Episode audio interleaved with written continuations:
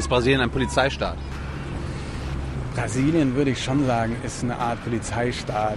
Trotzdem muss man sich auch bewusst machen, dass die Polizei hier unter sehr äh, schwierigen Bedingungen arbeitet. Und die Polizisten, mit denen ich zu tun hatte, beispielsweise sagen auch immer wieder, sie die benutzen so, eine, äh, so, einen, so einen Spruch, wo sie sagen, wir, wir trocknen hier jeden Tag Eis. Also Eis kann man nicht trocknen und das ist sozusagen der Ausdruck des Gefühls der so einer Ohnmacht eine Nationalgarde, die in bestimmten Fällen in den verschiedenen Bundesstaaten eingesetzt werden kann und die sich rekrutiert aus Soldaten und Polizisten aus den verschiedenen Bundesstaaten.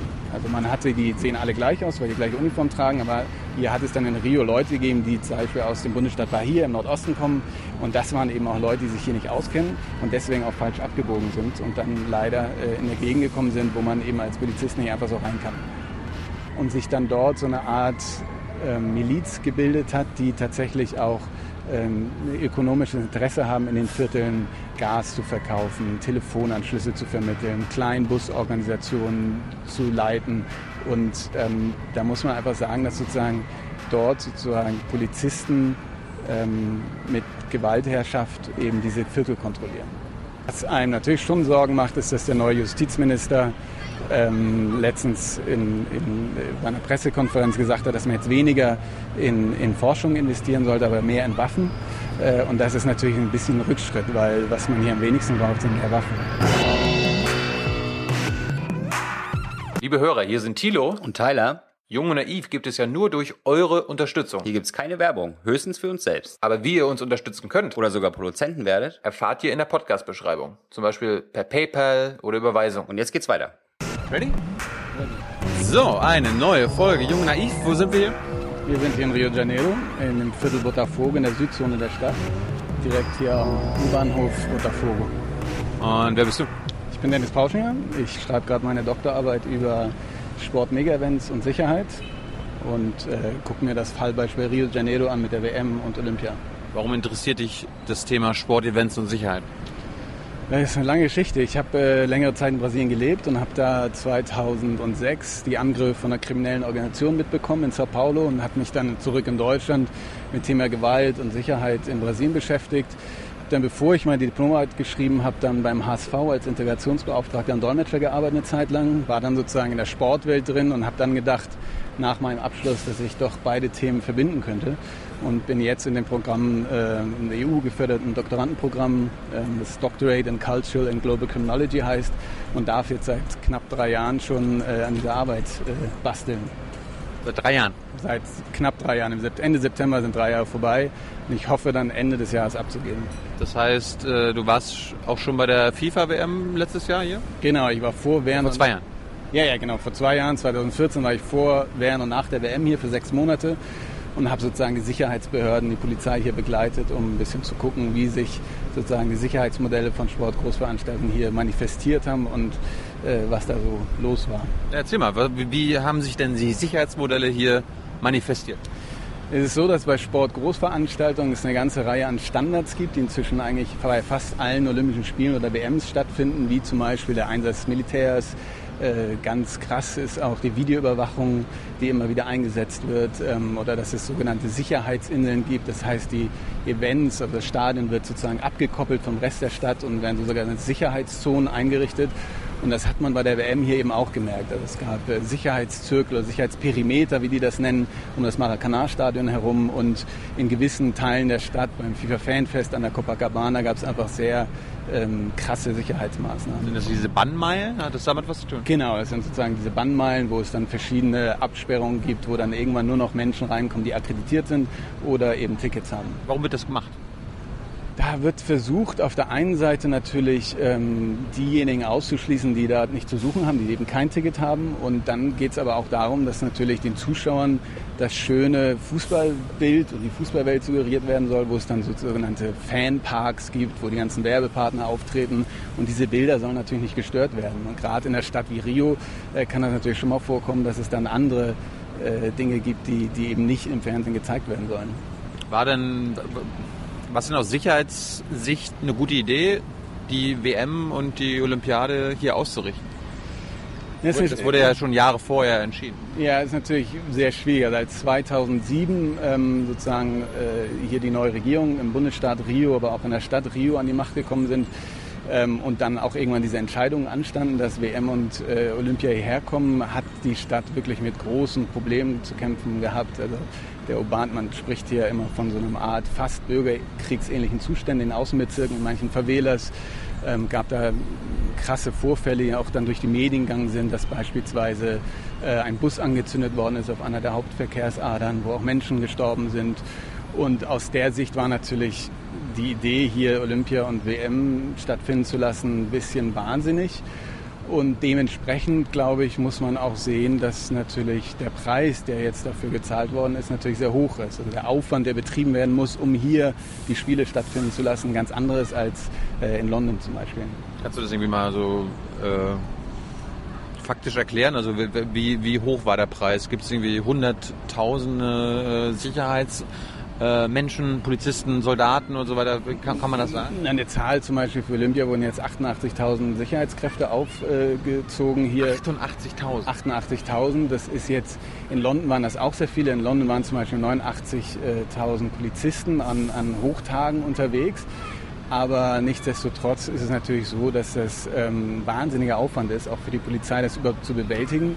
Und die Militärpolizei hier hat gar nicht so viel Kraft und so viele Menschen und Leute, die dort arbeiten, um das zu bewältigen. Deswegen wurde auch beispielsweise das Militär äh, mit eingesetzt. Ist es denn gerechtfertigt, dass so viele Sicherheits, äh, äh, Sicherheitspersonal eingesetzt wird? Also gibt es da, also hat der, hat der Staat so viel Angst davor, dass was passieren kann? Gibt es so viele Gefährder, wie wir in Deutschland sagen würden? Ja, das muss man, glaube ich, zwei Dinge unterscheiden. Einmal ist natürlich die Terrorismusangst da, die auch ein stetiger Begleiter von Sportgroßveranstaltungen ist. Also mit der Terrorismusabwehr wurde immer wieder auch gerechtfertigt, warum man so viel Sicherheitsmaßnahmen bei Olympischen Spielen einsetzt, warum so viel Kameraüberwachung eingesetzt wird, die dann natürlich auch als Sicherheitserbe äh, in den Städten äh, äh, nachbleiben, wie in Athen zum Beispiel, die größten oder die, die Spiele, die dann nach dem 11. September stattgefunden haben. Ähm, die Kamerasysteme sind immer noch aktiv dort und ähm, äh, da muss man natürlich äh, genau, und Terrorismusabwehr ist natürlich ein, ein Grund. In Brasilien hat das eine kleine Rolle gespielt, aber auch Brasilien gerät natürlich unter Druck international, auch gerade mit den letzten Anschlägen in Europa, dass man da so viel wie möglich tut, um dass da nichts passiert. Aber hier in Rio ist natürlich die Sicherheitslage der Stadt an sich ein großes Problem gewesen. Warum? Und, ähm, ja, man muss sich vorstellen, dass ähm, hier in vielen Armutsvierteln, den sogenannten Favelas, die überall in der Stadt verteilt sind, ähm, bewaffnete Banden, Drogenorganisationen äh, arbeiten, die äh, mit Sturmgewehren arbeiten und ähm, es seit vielen Jahren, mindestens seit Ende der 80er Jahre, sozusagen einen urbanen Konflikt gibt zwischen Polizei und Drogenhandel, bei denen tagtäglich bei Schießereien eben Menschen sterben. Und da war der Regierung klar, das muss irgendwie geändert werden, um sozusagen die Olympischen Spiele hier einzuführen. Und eine der oder hier stattfinden zu lassen. Eine der Maßnahmen war beispielsweise die sogenannten Friedenseinheiten der Militärpolizei einzusetzen. Das sind ähm, so, sogenannte ähm, Posten der Militärpolizei, die in den Favelas fest installiert worden sind. Inzwischen sind es, glaube ich, 38 in verschiedenen äh, Gegenden. Und die Regierung sagt dann immer, ja, das hat überhaupt nichts mit Olympia zu tun. Das hätten wir so oder so gemacht. Aber wenn man sich die Karte genau anguckt, dann sieht man, dass die UPPs, die sogenannten diese Friedenseinheiten, auch genau in den Orten eingesetzt worden ist, wo dann eben auch äh, für Olympia wichtige äh, Sportstätten installiert worden sind. Was haben die denn gemacht? Wer hat was gemacht? Na, diese Friedenseinheiten in den Favelas. Na, der Plan war sozusagen, dadurch, dass es immer wieder sozusagen die Polizei äh, in die Favelas gegangen ist, um den Drogenhandel zu bekämpfen und die Polizei dann auch wiederum bekämpft worden ist, dass man versucht, ähm, das ein für alle Mal aufzuhalten. Also dass es keine Schusswechsel mehr gibt, dass es nicht mehr diese urbanen, kriegsähnlichen Zustände gibt.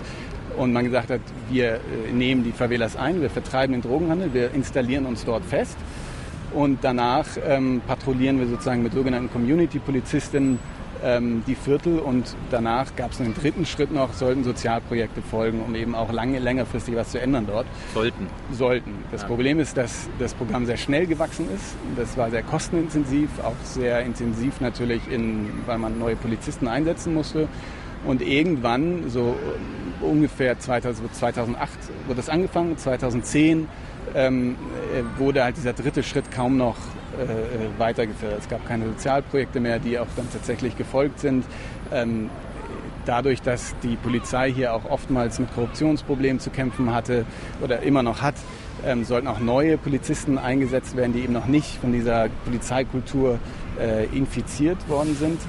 Und das hat man auch sozusagen äh, gelassen und inzwischen ist es tatsächlich so, dass äh, die zwar dort sind, aber äh, gerade im letzten Jahr und auch vor zwei Jahren, auch nach der WM, dieser urbane Konflikt einfach in vielen der sogenannten befriedeten Favelas zurückgekommen ist. Hört sich, hört sich so ein bisschen nach Militärbesatzung an der, der, der Armutsviertel. Ja, so, so, nennen das viele Menschen, dass es eine Besatzung ist. Und es kommt sicherlich immer sehr stark darauf an, mit welchen Bewohnern man spricht, in welcher Favela, weil es immer darauf ankommt, was dort denn vorher geherrscht hat. Ähm, war es eine Favela, wo es Drogenhandel gab mit Leuten, die dort aufgewachsen sind, dann war das Verhältnis zwischen Anwohner und, ähm, und Drogenhandel sicher ein ganz anderes. Oder war es eine verfeindete Gruppe, die sozusagen die Favela eingenommen hat und sozusagen das Territorium besetzt hat und dort dann den Drogenhandel ähm, fortgeführt hat? Oder äh, also was waren die Verhältnisse dort vorher und dementsprechend nehmen natürlich auch die Bewohner diese Besatzung oder diese Friedenseinheiten äh, verschieden wahr. Jetzt, jetzt, jetzt denke ich mir so aus politischer Sicht hätte man ja äh, auch anders rangehen können und sagen können, okay, um die Probleme in den Favelas zu lösen, äh, sorgen wir dafür, dass halt weniger Armut herrscht oder wir legalisieren Drogen, damit es keine Drogen, dann keinen illegalen Drogenhandel gibt. Ja, natürlich, aber das sind natürlich sehr langfristige Maßnahmen und wenn man sagen wir knapp sieben Jahre Zeit hat, um so eine Olympiade zu, äh, um die Olympischen Spiele zu organisieren, dann äh, muss man natürlich etwas tun, was sehr schnell irgendwie funktioniert. Und ähm, jetzt sind die Olympischen Spiele vorbei. Hier ist nichts Großes passiert. Aber man darf sich natürlich nicht der Illusion hingeben, dass das jetzt langfristig auch so friedlich bleiben wird. Also während der Olympischen Spiele hast du ja auch gesehen, hier war überall Militär auf den Straßen, ähm, ganz viel Polizeipatrouillen. Auf diesem Platz hier gab es auch ganz viel Polizei. Heute haben wir irgendwie noch niemand gesehen, der hier für Sicherheit sorgen soll. Und die große Angst ist natürlich Sicherheit für wen und für wie lange. Und ähm, ja, für, für, wen? Also war, war, die, war die Sicherheitsmaßnahme jetzt für die Touristen äh, oder für die äh, Olympiabesucher? Also die Friedenseinheiten laut Regierung sollen natürlich für längerfristigen Frieden und für längerfristige Sicherheit sorgen in den Vierteln, aber auch für die Stadtbevölkerung. Aber da sieht man, dass das nicht funktioniert und die Sicherheitsmaßnahmen, also die 88.000 Sicherheitskräfte, die hier vor Ort waren und teilweise auch noch sind, ähm, das war natürlich für das Olympiapublikum und nicht, nicht für, für die Stadt an sich. Das ist völlig außer Frage. Das hat mir, hat, hat mir Jens Weinreich äh, in der letzten Folge erklärt, dass äh, auch so Soldaten rumgegangen sind und haben irgendwie Menschen erschossen. Stimmt das? Naja, äh, davon habe ich nicht gehört, dass sozusagen Soldaten herumgegangen sind, um Menschen zu erschießen. Was aber stimmt, ist, dass während der Olympischen Spiele in den Außenbezirken, in manchen Vierteln, es 92 Schusswechsel gegeben hat. Ähm, das ist gleich eine Zahl von Amnesty International. Ähm, dann äh, hat es 34 Tote gegeben, wovon auch sechs Polizisten betroffen worden sind, also waren. Und ähm, es gab 34 Tote, das, aber warum? Also Na, das Schusswechsel, das heißt irgendwie die eine Seite hat die andere Seite angegriffen? Ich war nicht dabei, deswegen kann ich nicht ganz genau sagen, wie das genau abgelaufen ist. Aber es ist natürlich klar, dass es in gewissen Vierteln hier ähm, tagtäglich Schusswechsel zwischen Polizei und Drogenhandel gibt. So, das ist Fakt. Und dabei kommen natürlich Menschen zu Tode auf beiden Seiten. Immer mehr auf der Seite der Favelas und auf, auf, der Seite des Drogenhandels, weil die Jungs natürlich auch nicht so gut ausgebildet sind an der Waffe, sag ich mal, wie die Spezialeinheiten hier. Aber das gehört natürlich ähm, mit zu diesem urbanen Konflikt. Und hinzu kommt auch noch, dass natürlich die Polizei, auch wenn sie jetzt nicht äh, keine Spezialeinheiten sind, die Polizei ist, die ähm, ähm, wirklich sehr viele Menschen auch äh, tötet. Meistens schwarze, junge Leute aus der Favela und aus den Peripherien. So. Was es gab, also hier wird zum Beispiel Nationalgarde eingesetzt, um die Olympi auch um die Olympiastätten zu schützen. Und beispielsweise ein, sind zwei Nationalgardenpolizisten mit einem Auto falsch abgebogen in der Nähe des internationalen Flughafens. Da gibt es den Complexo da Maré, das ist ein großer Favela-Komplex, falsch abgebogen, beschossen worden und der eine von denen ist dann umgekommen. Sagst du gerade Nationalgarde, Militär, Polizei, wie viele verschiedene Sicherheitsgruppen gibt es denn hier? Ja, es ist sehr komplex hier. Es gibt einmal die Militärpolizei, Äh, das ist sozusagen eine militarisierte Polizei, die hier fürs Patrouillieren, für die Verbrechensbekämpfung und Verhinderung sozusagen zuständig ist. Dann gibt es eine Zivilpolizei, die für die Verbrechensaufklärung zuständig ist. Das ist sozusagen wie so eine... Wird hier BKA-mäßig? Nee, das Problem ist, dass hier wirklich das zwei verschiedene Institutionen sind. Also die werden bundesstaatlich organisiert, das ist per Verfassung festgesetzt. Und ähm, da ist es so, dass die Militärpolizei, wenn du jetzt überfallen wirst und derjenige, der dich überfallen hat, erwischt wird, der wird zur Zivilpolizei gebracht, weil das wie so eine erste juristische Instanz ist, die entscheidet, je nach Faktenlage muss der ins Gefängnis, wird, wird, wird, sozusagen die Anklage schon mal vorbereitet für den Staatsanwalt. So, und, die, und die verfolgen dann auch größere Fälle weiter. Also die sind dafür verantwortlich, dass Verbrechen, äh, Verbrecher angeklagt werden ähm, und dass sozusagen Verbrechen aufgeklärt werden. Hinzu kommt noch, und das große Problem ist, dass diese zwei Polizeieinheiten oftmals ähm, bedingt gut miteinander auskommen. Also es gibt durchaus äh, Reibereien zwischen diesen zwei Polizeien, weil die teilweise die gleiche Arbeit machen, teilweise will die Militärpolizei auch Verbrechen aufklären, ist aber gar nicht ihre Aufgabe. Hinzu kommt dann noch, gibt es die äh, Bundespolizei, die Föderale, die Polizia Federal, die wiederum für Verbrechensaufklärung und ähm, zuständig ist auf Bundesebene, also auf, auf Landes-, also ganz Brasilien verteilt. Und dann, das hat man hier eben auch gesehen, gibt es auch noch eine sogenannte Munizipalgarde, die wiederum unter der Schirmherrschaft äh, der Stadtverwaltung steht, die aber in Rio nicht bewaffnet ist, sondern mit so ganz großen Knüppeln. In São Paulo zum Beispiel, die tragen sie aber Waffen. Also das ist je nach Bundesstaat äh, äh, unterschiedlich. Dann gibt es natürlich das Militär, also die Armee und, und dann die Nationalgarde ist wiederum eine Nationalgarde, die in bestimmten Fällen in den verschiedenen Bundesstaaten eingesetzt werden kann und die sich rekrutiert aus Soldaten und Polizisten aus den verschiedenen Bundesstaaten. Also man hatte, die sehen alle gleich aus, weil die gleiche Uniform tragen, aber hier hat es dann in Rio Leute gegeben, die zum Beispiel aus dem Bundesstaat Bahia im Nordosten kommen und das waren eben auch Leute, die sich hier nicht auskennen und deswegen auch falsch abgebogen sind und dann leider äh, in der Gegend gekommen sind, wo man eben als Polizist nicht einfach so rein kann. Äh, was mir aufgefallen ist, ich habe ganz wenige weibliche Polizistinnen oder Soldatinnen gesehen. Äh, hat das irgendeinen Grund? Ganz genau kann ich dir nicht sagen. Ich weiß, dass ähm, natürlich mehr Männer Polizisten werden hier in Brasilien. Ähm, Im Militär kann ich es ja auch nicht genau sagen. Ich habe schon welche gesehen. Ähm, ich habe vor allen Dingen aber, ich habe auch Forschung betrieben jetzt während der Olympischen Spiele hier im sogenannten Sicherheitszentrum. Es wurde ein Sicherheitszentrum für die WM und die Olympischen Spiele gebaut und ähm, die übernehmen oftmals auch administrative Aufgaben. Während meiner Feldforschung in, während der WM ist mir zum Beispiel aufgefallen, das ist auch wieder kompliziert. In der Zivilpolizei gibt es zwei verschiedene Kategorien. Es gibt einmal ähm, normale Polizisten. Da, um das zu werden, musst du studiert haben und dann musst du so einen öffentlichen Konkurs, äh, so einen öffentlichen, öffentlichen Test bestehen und dann bist du Polizist. Und dann gibt es eine zweite Kategorie, das sind die sogenannten Delegados oder Delegadas im weiblichen Fall, ähm, die wiederum sogenannte Polizeiautoritäten wie Kommissare sind und die auch sozusagen verantwortliche Positionen übernehmen können in der Zivilpolizei. Und dazu musst du Jura studiert haben und ähm, nur dann kannst du das werden, auch wieder diesen Test schaffen und verdienst auch viel, viel besser als, äh, als die unteren Schichten der Polizei sozusagen. Und das waren in meinem Fall in der Polizeiwache, wo ich geforscht habe, ähm, fast nur vorne. Da gibt es nur einen Mann, der Delegado war und sonst nur Frauen. Also da, und auch bei den Zivilpolizistinnen, ähm, die waren auch relativ präsent damals. Wow. Ja. Ähm, du hast gerade Polizeikorruption angesprochen. Kannst, hm. du, kannst du das mal erklären, was hier herrscht? Ähm, ja, ist, eine, ist auch eine schwierige Frage. Es ist so, dass in Rio de Janeiro eigentlich wissenschaftlich auch so bestätigt ist, dass der Drogenhandel in der Art und Weise, wie er heute funktioniert, nicht ohne die Polizei und die Mithilfe der Polizei stattfinden würde. Also ja. gerade in 80er und 90er Jahren hat es viele Polizisten gegeben, die ähm, zum Beispiel Waffen an, an, die, an die Drogendealer weitergereicht haben. Hinzu kommt, dass vor allem die Militärpolizisten hier ähm, sehr wenig verdienen, ähm, was natürlich dann auch sehr anfällig macht für Schmiergelder und die sich natürlich auch überlegt haben, wenn der Drogenhandel derartig bewaffnet ist, ähm, überlege ich mir natürlich zweimal, ob ich mein Leben äh, riskiere, dort tatsächlich auch Drogenhandel zu bekämpfen immer, wenn ich nicht gerade von den Spezialeinheiten komme, die wirklich den Befehl haben, da reinzugehen. Ähm, und äh, da wird natürlich auch, äh, geht es um Schmiergelder, geht es um Gelder, die dann, die, wo man die Augen zumacht. Äh, und das herrscht leider immer noch sehr, sehr stark auch vor. Das heißt, die Drogenbanden bezahlen einzelne Polizisten zum Weggucken. Ja, das, das gibt es durchaus. Dann, äh, da, damit will ich auch nicht sagen, dass alle Polizisten Nein. hier korrupt sind. Überhaupt nicht. Aber Korruption ist innerhalb der Polizei immer noch ein, noch ein Problem. Dann kommt natürlich noch hinzu, dass es in verschiedenen Vierteln auch der Westzone der Stadt sogenannte Milizen gibt. Und das sind ähm, Einheiten von ehemaligen oder auch aktiven Militär- und Zivilpolizisten, aber auch Feuerwehrleuten. Die Feuerwehr ist auch militärisch organisiert hier. Was? Ja, ja, das ist auch sozusagen eine Militäreinheit. Ähm, die Feuerwehr? Die Feuerwehr, ja. Hat die auch ja. Waffen?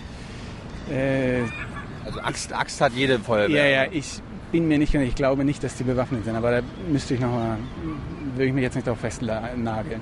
Aber sie sind militärisch organisiert. Also es gibt die, die Ranghöhe, es gibt immer das Salutieren und und der das, das ist auch ein Problem, dass, weil wenn sozusagen man hier überfallen wird als Polizist, im Auto zum Beispiel, und man als Militärpolizist, Feuerwehr oder Zivilpolizist erkannt wird, ähm, kommt es oft vor, dass die äh, Kriminellen dann äh, die Polizisten auch erschießen. So. Ähm, so, wo waren wir gerade? Ach genau, bei den Milizen. Und da ist es so, dass es gewisse Viertel gibt, die äh, von, äh, von ehemaligen oder aktiven Polizisten ähm, wo der Drogenhandel äh, weggeschickt worden ist oder vertrieben worden ist und sich dann dort so eine Art ähm, Miliz gebildet hat, die tatsächlich auch ähm, ökonomisches Interesse haben, in den Vierteln Gas zu verkaufen, Telefonanschlüsse zu vermitteln, Kleinbusorganisationen zu leiten. Und ähm, da muss man einfach sagen, dass sozusagen dort sozusagen Polizisten ähm, mit Gewaltherrschaft eben diese Viertel kontrollieren. Wer, wer, hat den Oberbefehl? Also äh, hat, hat irgendwie der, der General, Armeegeneral, ist er der Chef von der Militärpolizei, von, der, von dem Militär, kann man das so sagen? Ja, das, das ist immer ein bisschen konfus, weil Militärpolizei bedeutet nicht, dass es eine Polizei des Militärs ist, ah. sondern es ist eine militär, militärisch organisierte Polizei, die allerdings ähm, unter, sagen, wenn jetzt ähm, Militärpolizist jemand erschießt, äh, kommt es durchaus vor, dass die dann von Militär Gerichten ähm, äh, behandelt werden. Und in, in, anderen Fällen funktioniert das dann anders, aber ähm, der, da gibt es sozusagen den Oberbefehlshaber der Militärpolizei und in der Zivilpolizei gibt es den Polizeichef. Und die wiederum werden eingesetzt vom äh, Sekretär für innere Sicherheit des Bundesstaates Rio de Janeiro, der wiederum eingesetzt wird vom Gouverneur des Bundesstaats von Rio de Janeiro. Gibt es dann auch einen Innenminister in Brasilien? Es gibt auch einen Innenminister in Brasilien, der aber wiederum keinen Einfluss auf die Polizei in den einzelnen Bundesstaaten hat. Welchen Einfluss hat der? Der hat den Einfluss äh, auf, auf, den Justizapparat beispielsweise. Der Innenminister? Ach so, der Innenminister. Ich habe Justizminister. Nee. Entschuldigung. Ja, ja, der, der Innenminister. Ja, der, ähm, der ist wiederum für die äh, äh Föderalpolizei, also für die Bundespolizei zuständig. Okay. Ja. Jetzt, was, was hatte ich noch? So, jetzt steht gerade auf dem Schlauch, warte mal. Äh, Vielleicht kann ich noch eine ja. Sache, weil wir eben so über Polizeikorruption gesprochen haben, wo ich auch gesagt habe, dass nicht alle Polizisten korrupt sind. Ich glaube, das habe ich, ich finde, man ist immer ganz schnell dabei, hier die Polizei auch sehr stark zu kritisieren. Es ist inakzeptabel, was hier natürlich teilweise passiert. Also auch die vielen äh, Todesopfer äh, der Polizei, auch durch Polizeieinsätze. Ja, meine, aus, aus, europäischer Sicht ist das hier ist ja schon krass. Natürlich, das ist außer Frage krass. Trotzdem muss man sich auch bewusst machen, dass die Polizei hier unter sehr äh, schwierigen Bedingungen arbeitet. Und die Polizisten, mit denen ich zu tun hatte, beispielsweise sagen auch immer wieder, sie die benutzen so, eine, äh, so, einen, so einen Spruch, wo sie sagen, wir, wir trocknen hier jeden Tag Eis. Also Eis kann man nicht trocknen und das ist sozusagen der Ausdruck des Gefühls der so einer Ohnmacht, wenn man sich das Gesamtbild anguckt, weil sie äh, jeden jede Woche kommt das gleiche Straßenkind reingebracht von der Militärpolizei in die äh, Polizeistation und man kann diese, diese Dinge nicht ändern. Und äh, es gibt natürlich wahnsinnig komplizierte Zusammenhänge innerhalb der Zivilpolizei beispielsweise, ähm, wo, wo es einem wirklich nicht leicht gemacht wird, auch als Polizist zu arbeiten. Ich glaube, das muss man sich einfach auch bewusst machen, wenn man hier über Polizeiarbeit spricht. Sind denn nur Drogen das große äh, Problem äh, oder das, das Auslöser für Gewalt oder gibt es noch eine andere naja, der, der, der, der, große Anteil der Menschen, die hier umgebracht werden, in Rio zumindest, hat sicherlich mit dem Krieg gegen die Drogen sozusagen zu tun. Ähm, dann kommt es aber natürlich auch, äh, in Brasilien gab es 60.000 Morde knapp letztes Jahr. Also das ist schon eine Hausnummer. Und das hat natürlich nicht nur mit Drogen zu tun, sondern einfach auch mit Konflikten, die oftmals mit Waffengewalt gelöst werden. Und dann einfach viel zu viele Kleinwaffen im Umlauf. Es gibt sehr wenig Rechtssicherheit, was natürlich auch zu, zu so einer Art Selbstjustiz dann führt. Gibt's hier, gibt's hier dürfen, dürfen Zivilisten Waffen tragen? Ähm, Zivilisten dürfen unter ganz bestimmten Bedingungen Waffen tragen, aber dazu braucht man einen Waffenschein und ich meine, das ist auch nur zugesagt, da stehe ich jetzt auch ein bisschen auf dem Schlauch, nicht ganz sicher, dass man, dass man das registriert werden muss und dass man die zu gewissen Zwecken tragen darf. Aber es kursieren eben, also die meisten Verbrechen äh, passieren einfach auch mit illegalen Waffen. Äh, von welchen Drogen sprechen wir? Äh, vor allen Dingen von Kokain, Crack äh, und Marihuana.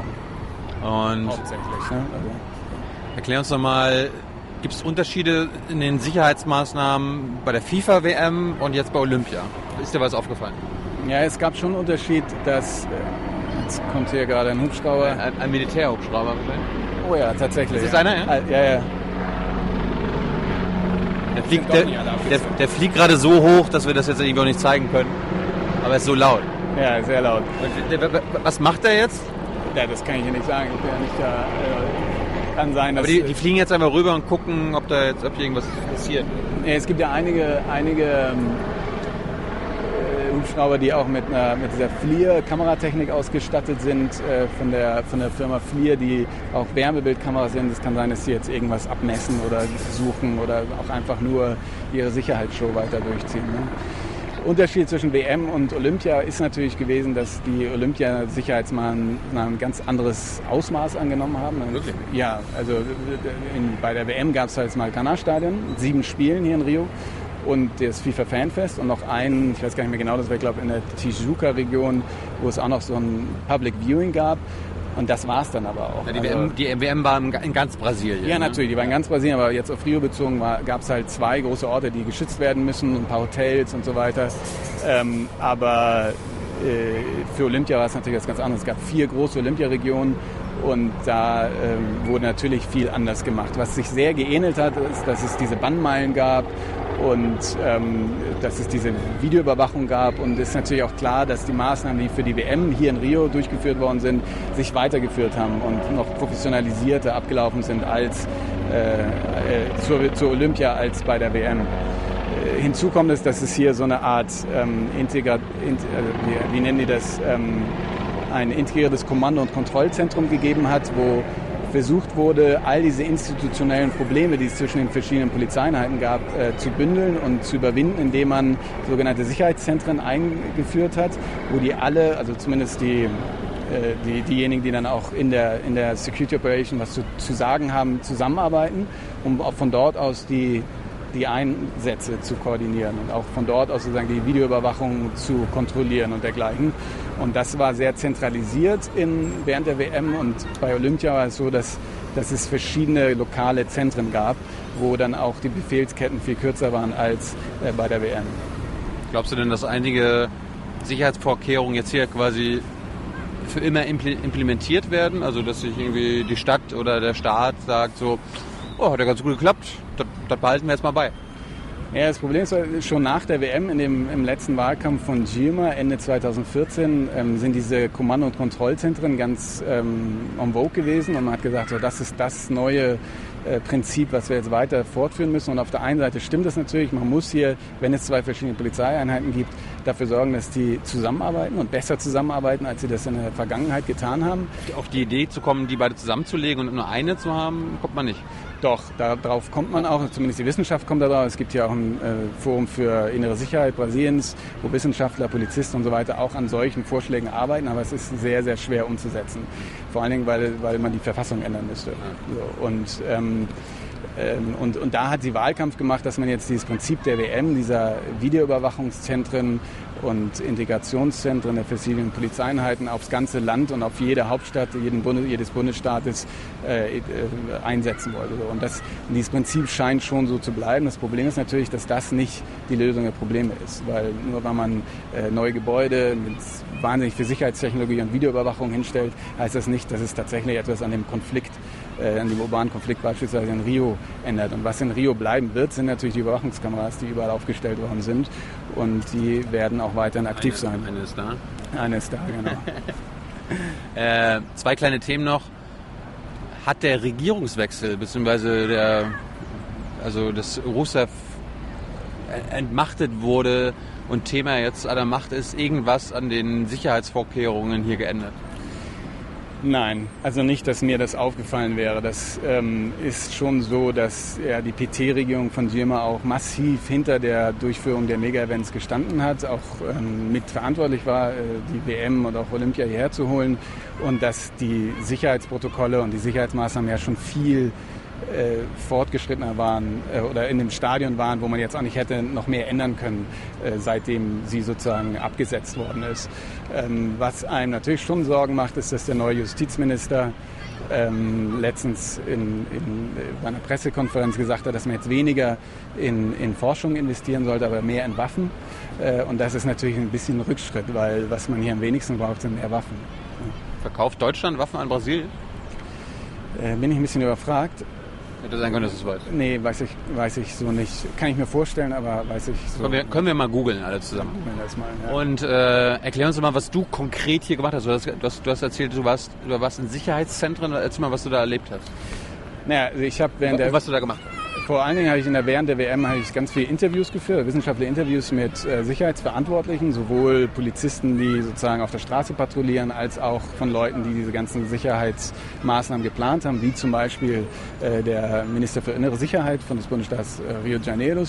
Und ganz konkret habe ich sehr, sehr viel Zeit in einer Polizeiwache äh, verbracht und habe auch relativ viel Zeit mit den Spezialeinheiten der Zivilpolizei verbracht. Die sind interessant, weil die Zivilpolizei eigentlich nicht militarisiert ist, aber diese Einheit, in der ich dann viele Interviews gemacht habe, ähm, eigentlich eine militarisierte Einheit. Die fahren mit Panzerwagen in die Favelas, die arbeiten mit Sturmgewehren, mit Snipern ähm, und erzählen eben auch in den Interviews immer wieder von diesem, diesen Konfliktarten oder den, den Schusswechseln, die sie eigentlich in täglichen Einsätzen erleben.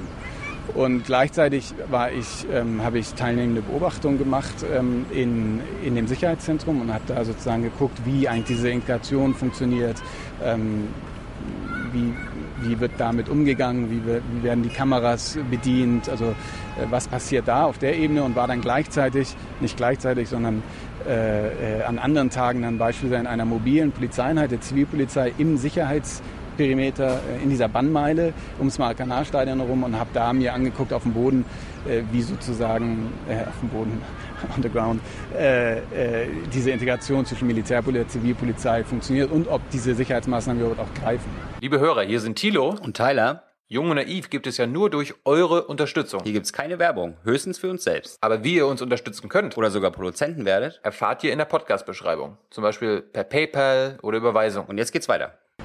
Das heißt, wie kann ich dir das vorstellen? Hast du denn, wenn du nicht im mobilen Zentrum warst, sondern, also, sondern in diesem institutionellen Zentrum, stehst du da von so einer Video-Wall, wird tausende Bildschirme oder wie kann man sich das vorstellen? Ja, genau. Ja, Also so, so, ja, ja, so kann man sich das vorstellen. Es ist eine riesen Videowall, die dort äh, aufgebaut worden ist. In Rio ist es so, dass dieses Zentrum weiterhin bestehen wird. Es wird nicht nur, das stimmt tatsächlich, die wird nicht nur für die WM und für Olympia gebaut, sondern die Stadt ähm, in, hat sozusagen in dieses System auch unabhängig investiert oder hatte das auch unabhängig davon geplant, aber es hat natürlich eine Größe angenommen, die ohne Olympia und WM nicht so gekommen wären. Und ähm, dann gab es halt ein, ein Stockwerk höher, das Zentrum, wo die WM-Sicherheit gemacht worden ist und die Olympiasicherheit. Und da gibt es auch eine Videowall, äh, wo eben Kamerabilder laufen, wo Protokolle äh, laufen, welche Einheit gerade was macht und dort eben die Verantwortlichen der verschiedenen äh, Sicherheitseinheiten, also des Militärs, der U-Bahn, die da auch mit drin saß, der Militärpolizei, der Zivilpolizei, versuchen äh, Dinge zu regeln und die Einsätze zu fahren. Und dann die letzte Frage, ist Brasilien ein Polizeistaat?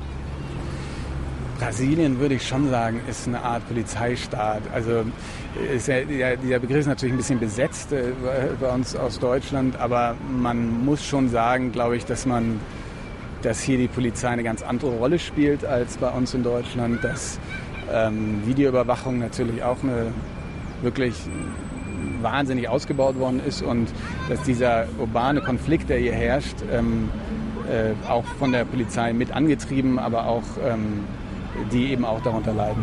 Dennis, vielen Dank. Gerne. Was war toll. Super. Bis dann. Tschüss. Ciao.